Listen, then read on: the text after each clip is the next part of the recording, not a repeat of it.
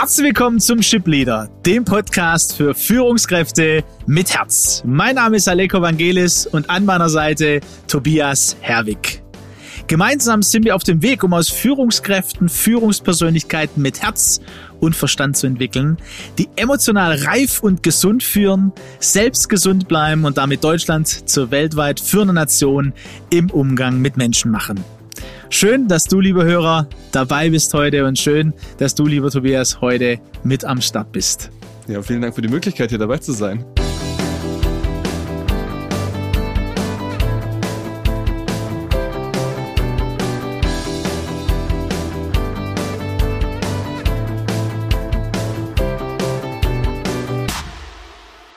Ja, und ich freue mich sehr mit äh, Tobias. Äh, ich durfte bei ihm zu Gast sein, ist noch gar nicht so lang her.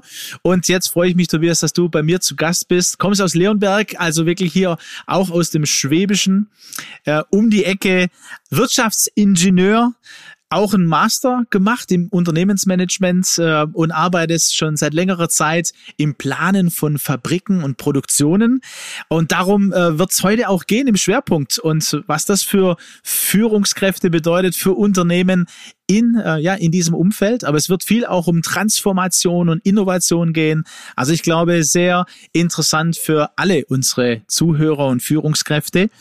Du bist ähm, auch äh, Fabrik- und Logistikplaner äh, und auch jetzt tätig, äh, leitest eine Business Unit bei IO, aber eben auch bei Fabrik der Zukunft äh, als Podcast-Host. Und äh, ja, wer, wer da Interesse hat, gleich mal googeln und äh, reinschauen. Einige Folgen hast du gemacht, ich glaube schon über 120. Ja, richtig, genau. Ja, und äh, wirklich mit vielen Führungskräften auch dort im Kontakt und auch in vielen Unternehmen zu Gast. Das heißt, ich bin ganz gespannt, Tobias, von dir heute zu hören, deine Eindrücke, dein, äh, deine Erkenntnisse, ähm, immer natürlich gekoppelt am Thema Führung. Und äh, ja, von daher lass uns da mit einsteigen. Was wäre denn noch so wichtig zu wissen? Es geht immer um Persönlichkeit, um die Persönlichkeit Tobias Herwig für unsere Hörer. ja, ist immer die Frage, was interessiert euch? ja, die, die können jetzt nicht direkt nachfragen, ne? Genau. Aber das, erzähl mal, was macht den Mensch Tobias Herwig Was macht aus? den Menschen aus? Also was, was mich definitiv ausmacht, das ist äh, definitiv die Leidenschaft, äh, die Fabriken und, und speziell die Produktion und die Logistik von morgen zu gestalten. Und das ist das, was mich motiviert. Einerseits in meinem Job, das ist gerade beschrieben, im Bereich der Fabrikplanung, gerade diese großen, am Ende Veränderungsprojekte äh, mitzugestalten ähm, wo unsere Kunden viel Geld investieren, ja, entsprechend produzierende Unternehmen in eine neue Fabrik zum Beispiel oder auch die Erweiterung, Transformation von, von teilweise dem, dem der Stammproduktion, dem Stammsitz, Stammwerk. Ähm, das ist natürlich ein großes Veränderungsprojekt und auch eine Riesenführungsaufgabe am Ende. Äh, und ähm, auf der anderen Seite der Podcast Fabrik der Zukunft, du hast es ja schon beschrieben, ähm, ist für mich eine, eine geniale Möglichkeit, äh, selber Erfahrung weiterzugeben und vor allem aber auch bei meinen Gästen rauszukitzeln, äh, was, was machen die, um ihre Fabrik, ihre eigene Produktion und Logistik nach vorne zu bringen. Und das ist sehr interessant, weil am Anfang habe ich gedacht, ja, wir reden dann viel über Digitalisierung, Automatisierung. Und äh, dann sind immer mehr diese auch eher weicheren Faktoren dazugekommen. Die Frage, wie führe ich gut? Wie gehe ich mit Innovation um? Wie gehe ich mit Transformations um? Und das sind die Themen, die auch jetzt immer mehr in, im Podcast eine Rolle spielen und wo ich auch sagen muss, die, die mich selber persönlich auch geprägt haben. Du hast ja nach mir gefragt und meiner Persönlichkeit und ein Teil ist die Begeisterung für die Produktion, man merkt es vielleicht. Und, und aber auf der anderen Seite ist es in der Tat auch das Führungsthema, äh, muss ich schon sagen. Ja. Und, und gibt's da äh, jetzt von dem, wie du aufgewachsen bist, Hintergründe, warum diese Leidenschaft oder woher diese Leidenschaft auch kommt? Ja, also äh, zum Thema Führung oder zum Thema Produktion? Erstmal zum Thema Produktion und dann natürlich gerne auch zum Thema Führung. Und beim Thema Führung äh, eben, eben, äh, gibt's da ja, Kindheitserinnerungen oder äh, Erinnerungen aus deiner Vergangenheit, die dich da auch geprägt haben. Ja, definitiv, definitiv. Fangen wir mal mit der Produktion an. Also mit der Produktion ist es in der Tat so, dass mein Vater in einem Maschinenbauunternehmen gearbeitet hat. Und ich glaube, dass da schon ganz, ganz viel äh, von, von dieser Leidenschaft mitgegeben wurde. Ja, der ähm, klar, wenn man die großen Anlagen und, und Maschinen quasi baut und vertreibt, äh, da, da hatte ich dann als Kind auch schon mal die Möglichkeit, zumindest mal bei dem Arbeitgeber meines Vaters reinzuschauen und so weiter, das mitzubekommen. Und damit hat es schon auch angefangen. Und dann in der Tat während der, der Schulzeit habe ich dann einen Ferienjob gesucht und habe dann beim kleinen Ingenieurbüro angefangen zu arbeiten mit so simplen CAD-Zeichnungen und der Digitalisierung der Produktion im weitesten Sinne schon äh, beschäftigt Damals zu schon. sein, ja. Und das war so ein bisschen der Start und dann kommt immer eins zum anderen. Dann äh, hatte ich ein duales Studium angefangen, auch bei, bei einem kleinen Ingenieurbüro entsprechend gestartet. Ähm, und, und während dem Studium hat sich das dann äh, verstärkt, ne, dass ich einfach gemerkt habe, ja, das, das, das macht mir Spaß, das ist super. Und so bin ich dann aus der Fabrikplanung erstmal noch in die Softwarewelt gegangen, aber auch im Produktionskontext und dann jetzt am Ende wieder beim Podcast und auch wieder in der Fabrikplanung gelandet. Das ist so ein bisschen mein, mein kleiner Werdegang mit Blick auf die Produktion. Und da spürt man auch deine Leidenschaft. Und wie war das äh, auch mit dem Thema Führung? Also gab es da auch ähm, prägende Momente, Erinnerungen, wo du sagst, okay, ja. das hat mich schon auch äh, geprägt. Von daher ist es kein Zufall, dass es Jahre später dir dann auch im, im, in deinem Podcast, aber auch im sonstigen Kontext begegnet. Ja, definitiv. Also ähm, es ist definitiv so, dass ich in meinem Leben persönlich eine krasse Veränderung erlebt habe.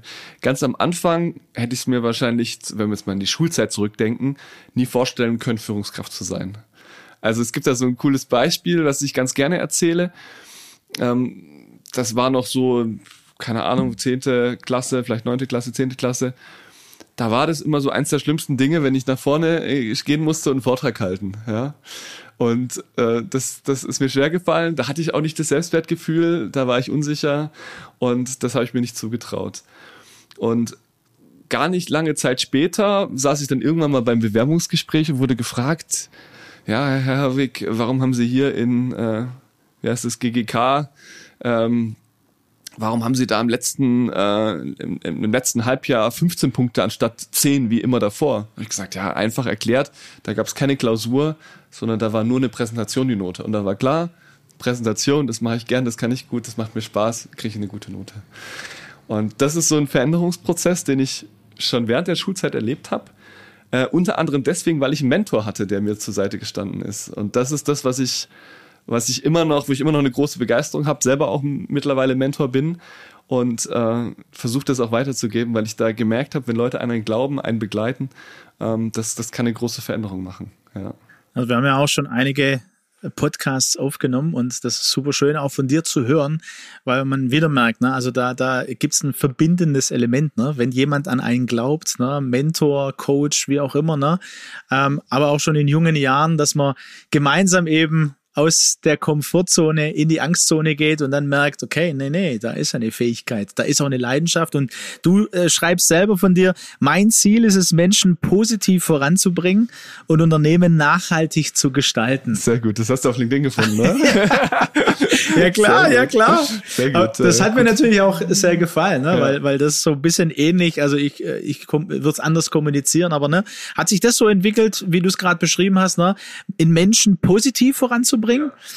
und eben Unternehmen nachhaltig zu gestalten. Was, was können wir uns darunter vorstellen? Das ist für mich ist dieser Satz der Versuch einer, einer Kombination auch dieser beiden Themen. Ne? Also dieses Thema Fabriken und, und produzierende Unternehmen sind am Ende auch Organisationen, diese eben mitzugestalten, ähm, nach vorne zu bringen, auch das Ganze nachhaltig, also im Sinne nicht nur eines kurzfristigen Erfolgs, sondern einer eines langfristigen Erfolgs, aber auch im, wirklich im Sinne einer Nachhaltigkeit. Also es gibt kein Fabrikplanungsprojekt mehr, wo es nicht auch darum geht, wie kann ich CO2 einsparen, wie kann ich das Ganze wirklich so machen, dass es am Ende auch für die nächste Generation taugt. Muss natürlich sagen, da ist jedes Fabrikplanungsprojekt auch unterschiedlich. Viele denken das leider noch nicht ganz bis zum Ende, aber da gibt es mittlerweile super Möglichkeiten. Und, und auf der anderen Seite eben auch dieses Thema wirklich in Menschen zu investieren, was ich jetzt gesagt habe mit dem Thema Mentoring, ja, wo ich auch ähm, dann ähm, in, in, meiner Freizeit sage, ja, das, was ich selber positiv erlebt habe, das möchte ich auch weitergeben und mich da auch in, in, in junge Leute investieren, weil ich weiß, es kann einen großen Unterschied machen. Ja, und das gilt natürlich dann auch als Führungskraft. Ich meine, du hast es vorhin gesagt, ich bin äh, Business Unit Manager auch. In meiner Rolle davor habe ich auch ähm, einen gesamten Geschäftsbereich bei, bei einem Softwareunternehmen bei Epolog verantwortet. Und das war ja auch nicht von Anfang an so. Am, am Ende war das da auch so, dass ich einen Chef hatte, den Geschäftsführer, der dann ähm, zu, zum Start in, in, ins Berufsleben schon recht früh erkannt hat, ah, da ist wohl Potenzial. Und ich selber habe gedacht, naja, ich habe Innovationsmanagement vertieft im Studium, ich gehe dann mal ins Produktmanagement vielleicht oder so im Bereich der Entwicklung, so diese Schnittstellen. Das kann ich, glaube ich, ganz gut. Und er hat gesagt, nee, ich möchte dich als Vertriebsleiter gewinnen. Und dann habe ich meinen ersten Mitarbeiter gekriegt und bin so in den Vertrieb geraten, was ich irgendwie ein halbes Jahr vorher wahrscheinlich gar nicht gesehen hätte. Ja. Und das ist auch, auch ganz interessant, wie man so, so Kleinigkeiten erlebt. Also auch hier jemand, der, der mehr in dir gesehen hat, als du in dem Moment äh, bei dir selbst gesehen hast. Ne? Was würdest du sagen, äh, was macht denn solche Führungspersönlichkeiten und wie wir gerne auch sagen, ne, Führungspersönlichkeiten mit Herz aus? Also ich würde schon sagen, dass es dieses ist, ähm, vielleicht mehr zu sehen. Du hast es gerade selber so benannt. Also mh, hm, die Persönlichkeit, die Fähigkeiten zu sehen, vielleicht auch gerade die Dinge zu sehen, die halt nicht ganz offensichtlich sind. Also jetzt in dem Fall war es ja wirklich so, ich meine, ich, ich, ich, ich war da schon als Projektleiter auch ein bisschen vertrieblich tätig, ne? aber ich habe mich jetzt nicht im Vertrieb gesehen in erster Linie. Und vielleicht auch noch ein bisschen geprägt aus meiner äh, so Erfahrung über die Jahre, wo ich ja auch aus einer Zeit kam, wo ich nicht super selbstbewusst war, habe ich mir da wahrscheinlich auch nicht eher diesen Job zugeschrieben, da als Vertriebsleiter zu werden. Ich weiß nicht, ob das auch eine Prägung war, die da noch äh, in mir drin gesteckt ist. Und ähm, ich würde mich jetzt immer noch nicht als die allergrößte Rampensau bezeichnen, aber ich meine, mit dem Podcast rede ich jeden Tag, äh, oder nicht jeden Tag, jede Woche vor also mehreren tausend Leuten und äh, halt Vorträge und äh, verantworte den Geschäftsbereich, ja, also das sind Dinge, die ich mir damals hätte nicht vorstellen können. Ähm, die aber genau dadurch, weil jemand das schon gesehen hat, das kann da aus der Person entstehen, ähm, das wahrgenommen hat. Ich glaube, das macht ganz viel aus und dann die Freiräume auch zu geben, das zu gestalten. Also das war schon ordentlicher Vertrauensvorschuss, den ich da bekommen habe, zu sagen, okay, hier in dem Fall, wir entwickeln uns in Richtung Softwareunternehmen, wir brauchen jetzt eine andere Art von Vertrieb. Tobias, ich sehe in dir einen, der jetzt nicht nur einfach sagt, okay, du machst das Vertrieb, sondern der das aufbaut. Ja. Da hängt ja der gesamte Unternehmenserfolg am Ende ab, ob so ein Vertrieb funktioniert oder nicht. Und ähm, ich dann betrachtet, war ich dann noch ein recht blutiger Berufseinsteiger. Ne? Nicht, nicht ganz am Start, aber äh, das war meine allererste Führungserfahrung. Schon mutig gewesen aus Sicht der Führungskraft. Also eine Führungspersönlichkeit mit Herz, die mehr in dir gesehen hat, die dir aber auch diesen Vertrauensvorschuss gegeben hat ne, und auch diesen Raum zu gestalten. Was würdest du sagen, auch mit deiner Erfahrung? Du hast jetzt mittlerweile auch durch den Podcast verschiedenste Führungskräfte erlebt, warst äh, oder bist auch vor Ort, weil dir das auch wichtig ist, ne? in Unternehmen selbst, guckst du die Produktionen an. Ähm, was begegnet dir da und was würdest du hochhalten wollen? Du sagst, hey, ja, wenn, wenn ich mir Führungspersönlichkeit mit Herz vorstelle und da ist der Verstand immer dabei, ja, dann betone ich jetzt nicht extra, vor allem nicht in unseren deutschen Kulturkreisen, wo der Verstand ja doch eine Rolle, als, ne? Als spielt. Ingenieur ist es klar, ja. Als Ingenieur ist es klar, genau, äh, sondern wirklich äh, eben dieses Herz. Ähm, also was erlebst du da und äh, was wir so hochhalten wollen, auch für unsere Hörer heute. Und ähm, angeschlossen dann daran auch der Punkt, gibt es auch Unterschiede. Also bist ja vor allem in Fabriken, in Produktionen unterwegs, erlebst aber, äh, glaube ich, auch, auch andere Abteilungen so, gibt es da auch Unterschiede und, ähm, und ja, genau. Ich, ich fange mal, ich fang mal gerade vielleicht mit diesem Unterschied an, weil er ganz gut erklärt, wie tickt denn die Produktion und was ist da vielleicht auch in der Tat der Unterschied vielleicht zu anderen Bereichen. Ähm, in der Tat ist es ja so, wenn man Produktion und Herz hört, das, das passt erstmal nicht zusammen. Also da sträubt sich auch erstmal was mir, wenn du so eine Frage stellst, ja. Also muss ich ganz offen sagen. Sehr, sehr, sehr, sehr gut, ja. Ähm, ähm, und das ist so das Erste und es hat auch, glaube ich, einen Grund. Woher kommt es? Meine persönliche These ist da, dass Unternehmen in der Produktion einfach vom Grundsatz her so eine gewisse konservative und eben auch ingenieursmäßige Ader haben, weil es in der Produktion natürlich in erster Linie darum geht, ich habe einen gewissen Input, ich habe Material, Energie, Personaleinsatz und ich muss daraus ein möglichst effizientes Ergebnis, ein Output generieren. So. Und, und, und diesen hocheffizienten Prozess, der, der muss nicht nur effizient sein, der muss äh, total stabil, zuverlässig, reproduzierbar sein. Also von genau dieser Reproduzierbarkeit lebt am Ende ja ein, industrieller Prozess am Ende und, und davon, das macht die Fabrik am Ende aus.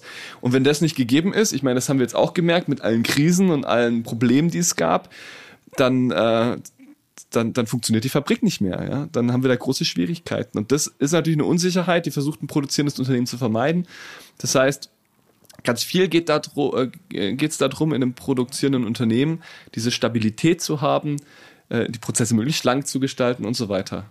Und es sorgt natürlich auch für eine gewisse Art von Führung. Ja? Also es kommt, äh, die Produktion, wie wir sie heute kennen, kommt aus dem Taylorismus, einer starken Arbeitsteilung. Und da ist es wirklich sozusagen, ja, die Mitarbeiter, die Belegschaft in der Produktion, die führt einfach nur, ich sage es jetzt mal relativ stumpf, die Befehle aus. Und dann gibt's die Leute, ja, hat man oft unterschieden dann Blue Color, White Color, ja, also die die Hemden im, äh, die, die, die Ingenieure im weißen Hemd, ja, äh, ich sitze jetzt hier zufälligerweise auch im weißen Hemd, äh, die machen sich dann die über, äh, Gedanken, wie gestaltet man diese Produktion, wie optimiert man die Prozesse. Also ein ganz klares Trennen von Denken und Handeln. So, und das ist jetzt die Historie, das, das prägt Unternehmen bis heute und das prägt Führung in den produzierenden Unternehmen. Und auf der anderen Seite reden wir jetzt über selbstlernende Systeme, autonome Transportroboter in den Fabriken, die mit KI äh, autonom entscheiden, ob sie im Zweifel rechts oder links fahren. Und das sorgt jetzt für eine abstruse Situation. Ne? Ich habe hier Systeme, die sind intelligent und meinen Mitarbeitern traue ich manchmal aber solche Entscheidungen schon nicht mehr zu. Ja? also, äh, das passt irgendwo nicht zusammen. Und jetzt ist natürlich die Frage in so einer Zeit, wo so viel Veränderung ist, wo ich eigentlich jeden brauche, der mitdenkt, ja, der mit anpackt und mitgestaltet vor allem auch. Da ist, glaube ich, klar, da können wir da nicht führen wie vor 20 Jahren. Und da kommen wir dann jetzt genau zu den Themen, die ich auch selber erlebt habe, dass, dass es eben jetzt auch für die Führungskräfte in der Produktion eine große Frage ist, wie schaffe ich es eben, äh, Freiräume zu geben, wie schaffe ich es entsprechende äh, ja, Möglichkeiten zu schaffen, wo Innovation verprobt werden kann, vielleicht abseits von diesem stark berechenbaren Prozess, um das irgendwo auch äh, zu ermöglichen, weil wir brauchen diese Innovation in den Fabriken von heute. Also wir sind mitten in der Transformation. Ich meine, ne, da brauchen wir ja Du hast einige Stich, Stichworte schon genannt. Äh, eine Automatisierung, das läuft schon länger. Die Digitalisierung, aber eben jetzt auch in den letzten Jahren zu merken, auch da braucht man ja Mitarbeiter, die mitdenken. Ne? Da kommen Situationen, die hat man vorher nicht gehabt äh, in Corona-Situationen, aber dann auch die Lieferketten. Äh, und jetzt aber auch noch nachzudenken, wie sieht die Fabrik der Zukunft aus? Ne? Ähm, und hat aber so ein Mitdenken eher weniger gehabt. Was sind dann deine Erfahrungen? Wie weit sind ähm, auch Unternehmen Unternehmen hier in Deutschland. Ähm, und was, was würdest du sagen? Was braucht es denn da an neuer Führung oder an neuem Führungsstil? Oder wie wir auch sagen, es braucht ja eine Führungsvielseitigkeit. Mhm. Ich denke, die braucht es dann auch in den produzierenden Unternehmen. Ähm, was sind da deine Erfahrungen? Was erlebst du? Und äh, was sind deine ja, Beobachtungen und Empfehlungen? Mhm. Ja, da gibt's in der Tat aus den mittlerweile über 120 Podcast-Episoden gibt's da durchaus ein paar Dinge, die sich immer wieder wiederholen, ja, wo man merkt, das sind so ein bisschen die Erfolgsfaktoren, die am Ende notwendig sind, um genau diesen Transformationsprozess zu gestalten, weil die Rahmenbedingungen verändern sich, aber auch die Möglichkeiten verändern sich. Und ich sage so ein bisschen salopp, wenn man noch so produziert wie vor fünf Jahren oder vor zehn Jahren, dann macht man eigentlich was falsch, ja, weil eben sich die Möglichkeiten und aber auch die Rahmenbedingungen verändert haben. Das will ich jetzt nochmal noch mal auch festhalten. Ne? Du sagst vor fünf Jahren. Ne? Also ja, es ist nicht lange. Für die Produktion ja, ist es nichts eigentlich. Ist ja, richtig, das ist ja eigentlich nichts. Also es gibt ja äh, Produktionen, die planen, äh, die haben vor vier Jahren geplant äh, für die nächsten fünf Jahre. Ne? Und du sagst, okay, boah, also da, da muss man wachsam bleiben, weil es verändert sich mittlerweile so schnell. Genau, dauerhaft eigentlich. Ne? Und jetzt ist die Frage, wie gestaltet man diesen Veränderungsprozess? Und eine Sache, die, mit der es erstmal anfängt, ist so, eine, so ein gutes, äh, guten Mittelweg zu finden zwischen einerseits der großen Vision und andererseits aber auch der, der tagtäglichen Umsetzung und den ins Handeln kommen. Was ich immer wieder erlebe im produzierenden Unternehmen, ganz extrem ist es, wenn noch gar keine Vision da ist. Wie sieht meine Fabrik der Zukunft aus? Wie will ich digitalisieren, wie will ich automatisieren? Wenn darüber keine Klarheit herrscht, wenn da nicht ein, ein Zielbild da ist, dann ist es schwierig. Bei wem muss da Klarheit herrschen, Tobias? Äh, bei allen, ja. Also das ist schon Führungsaufgabe, genau dieses Zielbild auch zumindest mal mit zu initiieren, aber selbst bei diesem Entwicklungsprozess können schon ganz, ganz viele mit dabei sein und am, am Ende muss es jeder kennen, ja. Aber da ist auch klar, das muss nicht bis ins letzte Detail gehen, ja, sondern ähm, am Ende ist es wichtig, dass man jetzt von diesem Zielbild, was ja auch sehr abstrakt sein kann, ins Handeln kommt. Und das ist was, ich glaube, das betrifft jedes Unternehmen. Da geht es gar nicht nur um produzierende Unternehmen, sondern das ist Aufgabe von jeder Führungskraft, einen guten Weg und auch eine gute Flugebene einzunehmen, ja. Ähm, weil es gibt Unternehmen, die haben zwar diese Vision, aber die verlieren sich trotzdem im Firefighting des täglichen Businesses, ja. Und ähm, fallen so von beiden Seiten vom Pferd, ja. Die sind zwar irgendwo operativ tätig und setzen ja auch um, aber halt eher nur dieses Firefighting.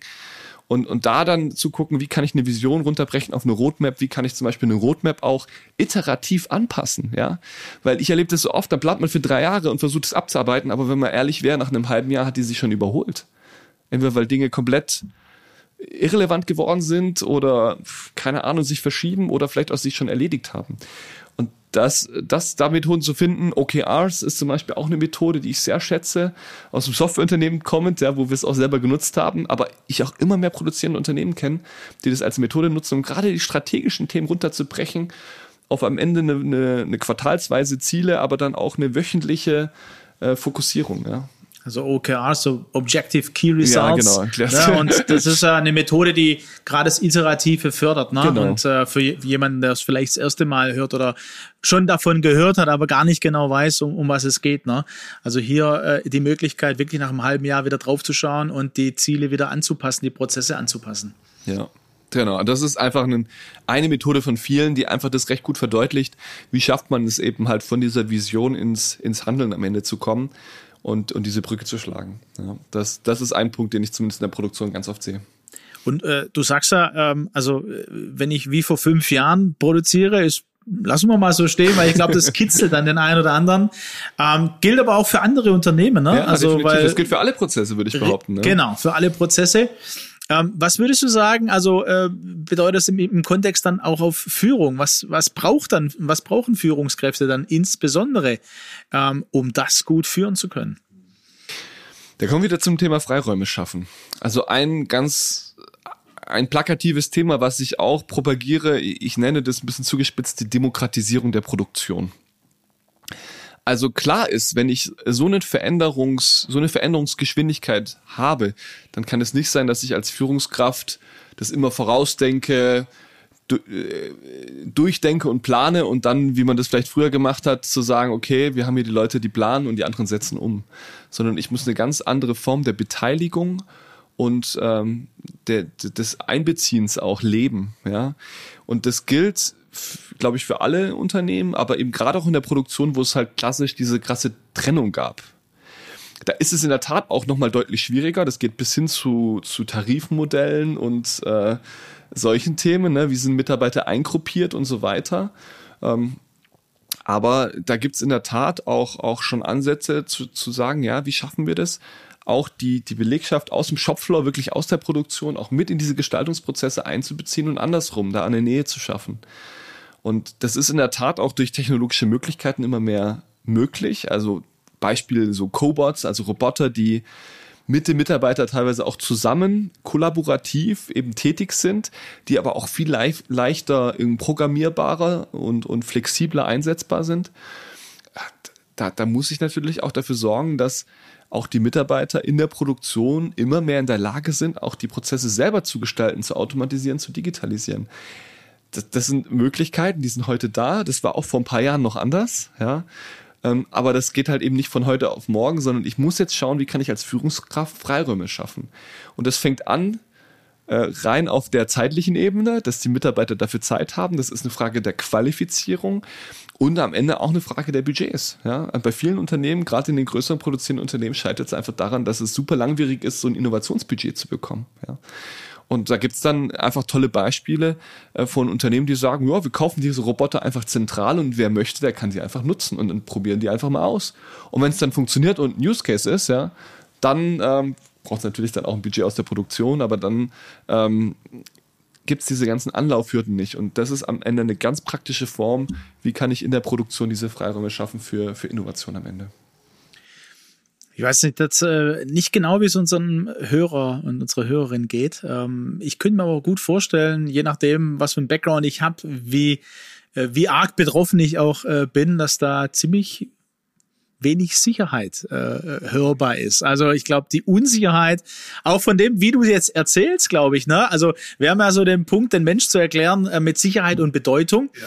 Also einmal die Sicherheit, die immer mehr zu einer Unsicherheit äh, wird, aber für die Führungskräfte, für Inhaber von Unternehmen stelle ich mir das jetzt gerade vor. Aber auch die Bedeutung, ne? bei Mitarbeitern, die dann hören, Roboter, äh, die kollaborativ arbeiten, die man einfacher einstellen kann und so weiter. Also einmal geht mir ja auch hier die Sicherheit Sicherheit verloren, aber auch die Bedeutung. Ne? Also wie geht's dann meinem Arbeitsplatz? Wie sieht, wie sieht ja die Fabrik und die Produktion der Zukunft aus? Was begegnet dir hier und, und äh, was sind deine Erfahrungen und was möchtest du auch mitgeben, zu sagen, hey, ähm, vielleicht auch eine gewisse Sicherheit. Ja. Also in der Tat ist es erstmal so, dass diese Wahrnehmung absolut richtig ist, dass die Unsicherheit wirklich auf allen Ebenen auch da ist. Ja, also wirklich vom Produktionsmanager, der sagt, wir haben, was diese Rahmenbedingungen anbelangt, so eine Instabilität, äh, die es uns super schwer macht, verlässlich zu produzieren. Ja. Und wir erwarten auch gar nicht, dass die wiederkommt. Ja, also das, äh, das ist ja so, es gibt so dieses Modell irgendwie der, der Transformation. Man hat einen stabilen Prozess, ja, dann gibt's Chaos, man, man löst diesen Prozess auf und dann äh, fixiert man wieder die Prozesse auf einem neuen Niveau und dazwischen hat man halt eine gewisse Instabilität, die man halt in Kauf nehmen muss in so einem Transformationsprozess.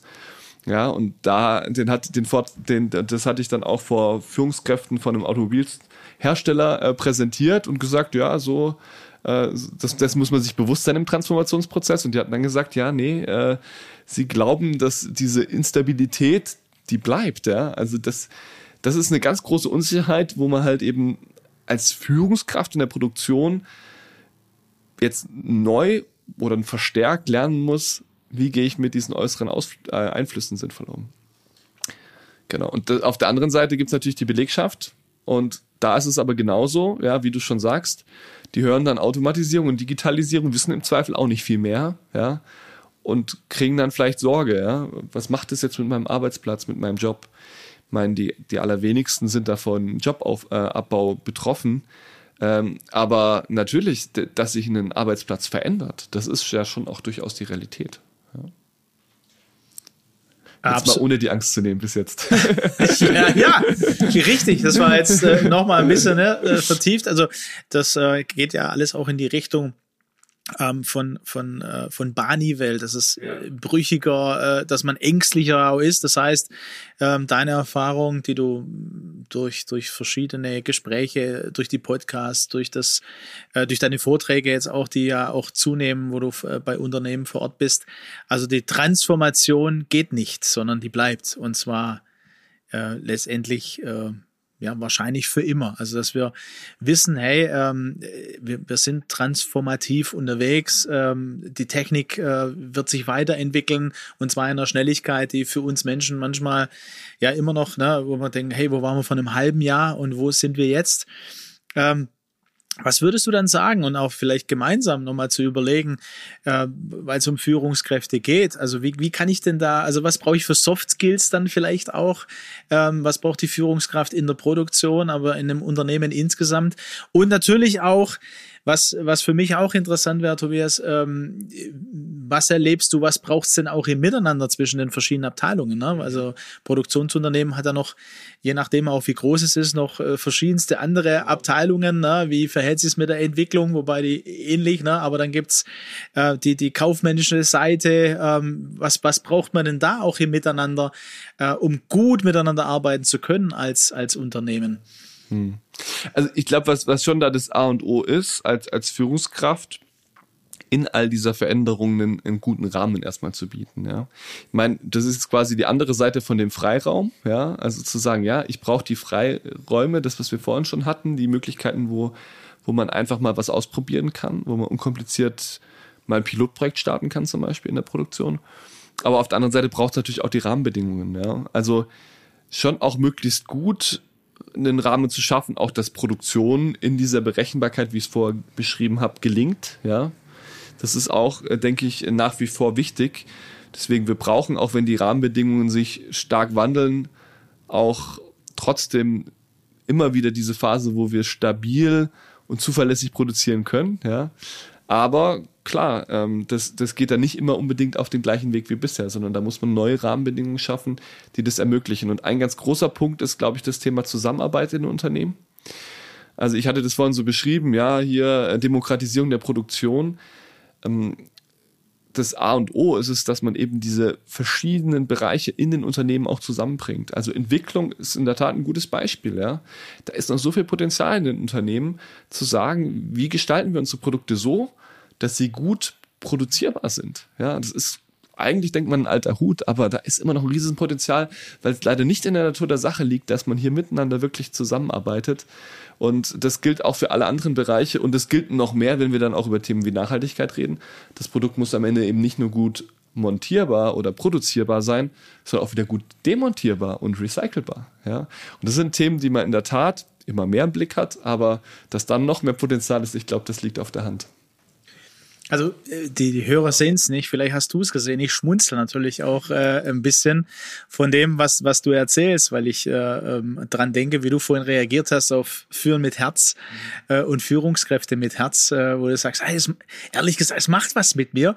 Aber je mehr du erzählst auch von der Wirklichkeit ne, und von dem, was es braucht und in welche Richtung es geht, denke ich, umso wichtiger ist ja genau das im Blick zu bekommen. Mhm als Führungskräfte in Unternehmen äh, eben das, das, das Herz, das menschlich, das Menschliche im Blick haben, weil es geht um die gute Zusammenarbeit, wie du ja. gesagt hast, ne?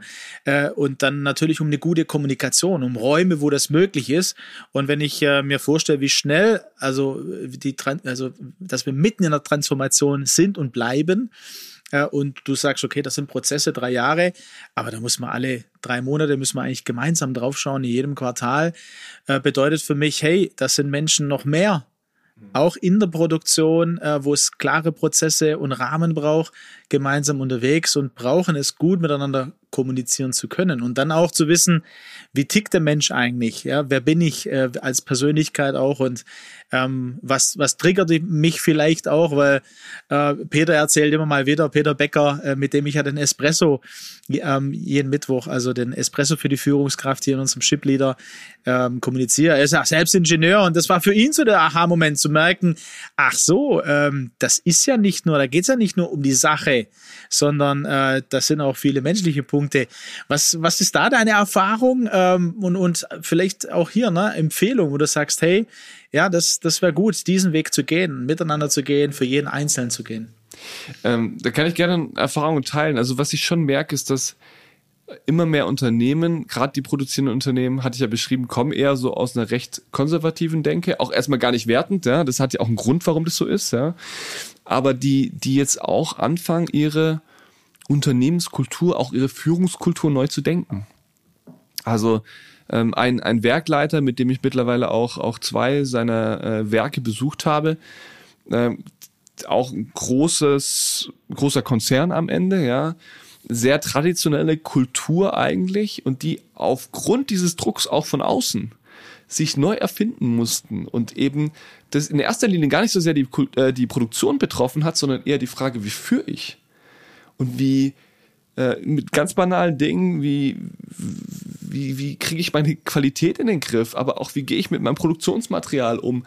Und, und ein ganz großer Schlüssel dazu, zu, zu dieser, ähm, dieser Veränderung war am Ende genau die Frage der Führungskultur, wo in, in dem Beispiel zum Beispiel sehr viel auch mit, mit dem Thema Wertschätzung zu tun hatte. Ja? Eine Wertschätzung füreinander, aber auch als Führungskraft eben speziell für die Mitarbeiter, auch im Shopfloor.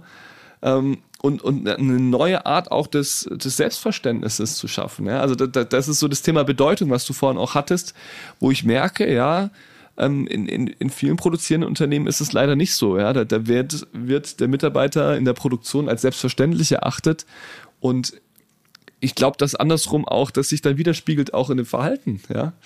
Und, und wenn es da eine andere Form von Wertschätzung gibt, die haben dann zum Beispiel sowas eingeführt wie, wie so ein Pokal, ja, der dann jedes Quartal oder ich glaube sogar jeden Monat, ich weiß es gar nicht, verliehen wird. Und, und wo das richtig gefeiert wird, wenn man quasi in der Produktion es geschafft hat, äh, bestimmte Ziele zu erreichen und dann eben auch miteinander das zelebriert wird. Ja, das fand ich echt stark auch, auch wirklich live vor Ort zu erleben. Das äh, kann ich mir super vorstellen. Also das wäre auch eine Frage gewesen, wie, wie sieht es oder wie sah das aus jetzt in diesem Unternehmen mit dem Produktionsleiter in seinen Produktionen, dass wir uns ein bisschen vorstellen können. Gab es da noch anderes, also von Wertschätzung her, oder hat, ist er auch auf, auf das Thema gekommen, dass er gemerkt hat, hey, da muss ich auch bei mir selbst ansetzen, ne, was, was ich vorlebe. Ähm, und äh, ich kann mir das gut vorstellen, ich äh, erzähle es ab und an, ich komme ja auch aus dem produzierenden Unternehmen und habe da, ähm, ich war nicht direkt in der Produktion, weil ich habe es geschafft, in Anführungsstrichen, damals hieß es so, ne, meine, mein Papa und Opa waren in der Produktion, aber meine Brüder sind immer noch in der Produktion tätig. Ähm, Wertschätzung war, um es mal vorsichtig zu nennen, äh, kein Dafür war die Produktion nicht bekannt, ne? Insgesamt im Unternehmen, ne? Ah, okay, insgesamt, ja. ja. Und, und äh, ähm, wirklich ein super Unternehmen, das, das da einiges geschafft hat. Aber da stelle ich mir schon vor, also wenn eine Kultur so aussieht, ne, wie, wie, wie bekommt man das verändert, ne? Und was muss dann passieren? Und deswegen interessiert Ja. mich von, von dem Beispiel auch nochmal. Ja, also ich weiß jetzt nicht genau, wo da der Startpunkt war. Was ich schon sagen kann, ist, dass es aus dem Management herauskam. Wirklich schon auch. Ähm, ja, also äh, zum, zumindest ist das, was ich da persönlich auch wahrgenommen habe. Ne? Also das schon mit Werkleiter und übergreifendem Bereichsleiter dann für, für mehrere Produktionsstandorte und so weiter. Da hat man gemerkt, dass da eine schon auch äh, Kultur der Exzellenz und wir wollen was erreichen und voranbringen, aber auf der anderen Seite auch ein sehr herzliches, persönliches Miteinander da war, wo, wo man das Gefühl hatte, die haben sich auch als Menschen wirklich im Blick, ja, und, und das Thema Wertschätzung, was du da angesprochen hast. Und ich merke das dann auch, wenn man mit so einem Werkleiter durch die Produktion geht, und das habe ich jetzt wirklich auch schon oft gemacht, wie, wie, wie begegnen die sich? Wie begegnet sich so eine Führungskraft mit den Mitarbeitern aus dem Shopfloor, wo dann in der Regel ja zwei, teilweise noch mehr Hierarchieebenen dazwischen sind, ja? Ähm, wie begrüßen, äh, wie wird der Werkleiter begrüßt? Wie begrüßt der Werkleiter die Leute? Ja, wie, wie findet da Interaktion statt? Und ich, also, das, das ist schon sehr faszinierend, wie unterschiedlich das sein kann. Und ja, in dem Fall hat man gemerkt, dass es halt eben eine sehr wertschätzende Art des, des Miteinanders war. Und aber du hattest es gesagt, wie verändert man das? Das ist halt ein sehr langwieriger Prozess. Das ist halt Kultur, ist aus meiner Sicht nichts, was man halt eben von heute auf morgen verändern kann, weil es sehr, sehr stark von den Personen ausgeht, die es am Ende eben vorleben oder auch nicht. Jetzt nehmen wir äh, uns mal in die Zukunft, also äh, beziehungsweise für mich ist das ja immer mit der Gegenwart verbunden, aber ja, es ist ja gut, so ein Zielbild zu haben. Ne? Und äh, Fabrik der Zukunft spricht das ja schon an. Ich habe äh, in einem Podcast, in dem ich bei dir zu Gast war, Genau, gesagt, ja. führen der Zukunft, ähm, wobei wir ja auch in der Gegenwart das brauchen und umsetzen wollen. Aber lass uns mal äh, sagen, äh, wir haben 2023 äh, zehn Jahre in die Zukunft äh, zu gehen und äh, zu gucken, was, was wäre da so, ähm, wenn es dann einen Zeitungsartikel gibt oder ein, ein Internet-Post. Äh, was würdest du da für eine Schlagzeile gerne lesen, wenn es um Fabriken und Unternehmen mit Produktionen geht und Führung? Spannende Frage nach der Schlagzeile. Also, wenn wir jetzt über das Thema Führung reden, würde es mich natürlich sehr, sehr freuen, wenn, wenn es gelingt, wirklich gemeinsam diese Fabrik der Zukunft zu gestalten und immer weiter zu entwickeln. Ja? Also es, es gibt ja da immer so die große Diskussion, wenn wir über die Fabrik der Zukunft reden, ist die Fabrik der Zukunft am Ende menschenleer? Ja, das ist ja so auch ein Zielbild, was manche in der Tat auch haben, zu sagen, naja, im besten Fall ist das Licht aus und wir haben die Dark Factory. Wir brauchen den Mensch gar nicht mehr. Ja. Äh, Dann ist natürlich die Frage, welche Rolle spielt Führung noch? ähm, aber ganz realistisch gesehen ähm, glaube ich auch nicht, dass wir äh, komplett, also Produktion ohne den Menschen funktioniert nicht. Kann natürlich gut sein, dass einzelne Fabrikbereiche dann auch am Ende nicht mehr tagtäglich rund um die Uhr den Menschen brauchen. Und da ist man, glaube ich, in vielen Bereichen noch dankbar dafür, wenn man zum Beispiel die Nachtschicht nicht braucht oder nur noch punktuell für Wartung oder ähnliches eingreifen muss.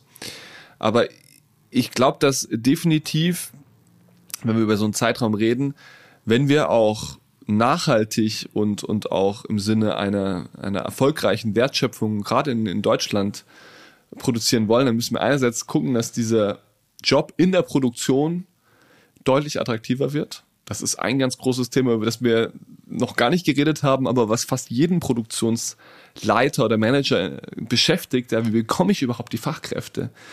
Und da geht's dann oft auch um die Leute, die eben jetzt nicht nur die ganz einfachen Tätigkeiten machen, sondern auch gerade die, die rund um die Uhr in der Produktion sind, sich um die Anlagen, um die Maschinen kümmern, die oft auch sehr hoch qualifiziert sind, aber die auch genauso gut auch einen Bürojob machen könnten, ja.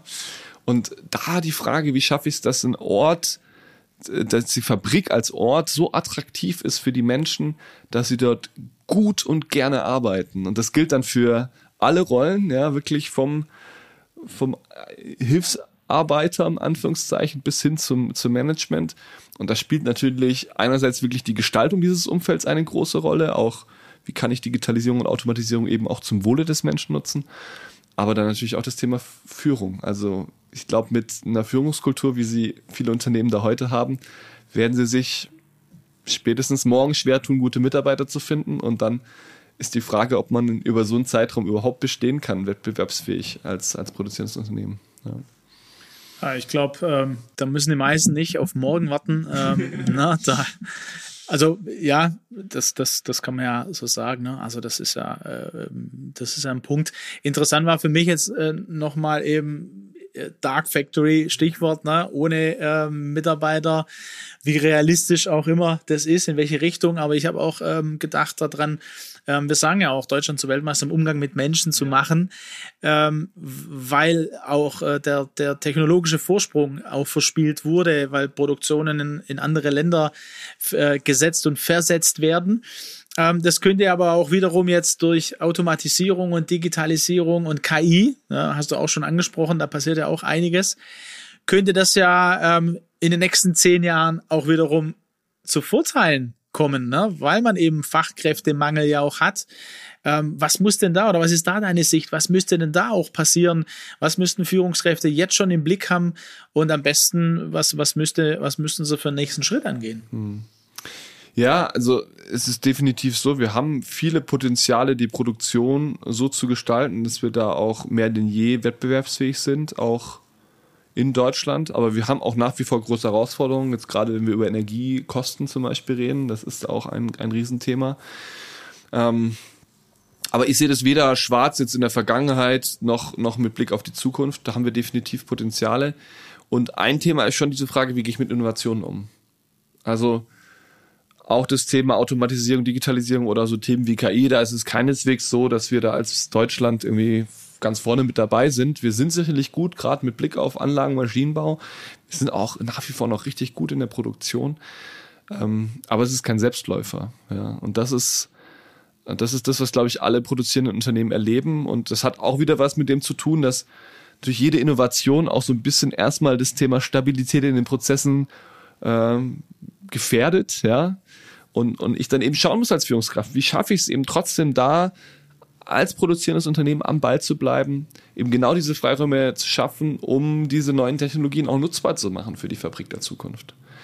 Und wenn es gelingt, und das ist eben allererste Führungsaufgabe am Ende, dann schaffe ich es eben auch, diesen idealen Arbeitsplatz für die Mitarbeiter zu, zu kreieren, aber eben am Ende auch wettbewerbsfähig zu sein. Und das, das ist am Ende ein Zusammenspiel von Prozess, Mensch, aber auch eben den, den Technologien, die wir haben das, äh, das, bestmöglich, das bestmögliche Zusammenspiel dort zu entwickeln.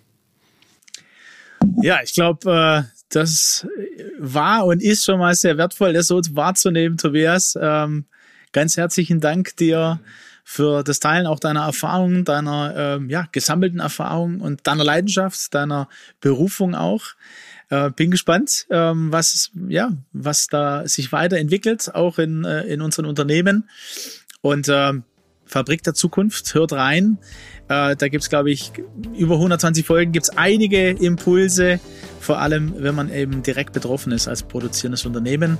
Und äh, ja, ich freue mich auch, da gemeinsam unterwegs zu sein und zu gucken, äh, wie können wir Kultur verändern. Ja, das ist Zusammenspiel, das du gerade benannt hast. Von daher vielen Dank heute an dich und vielen Dank fürs Zuhören. Bis zum nächsten Mal. Macht's gut.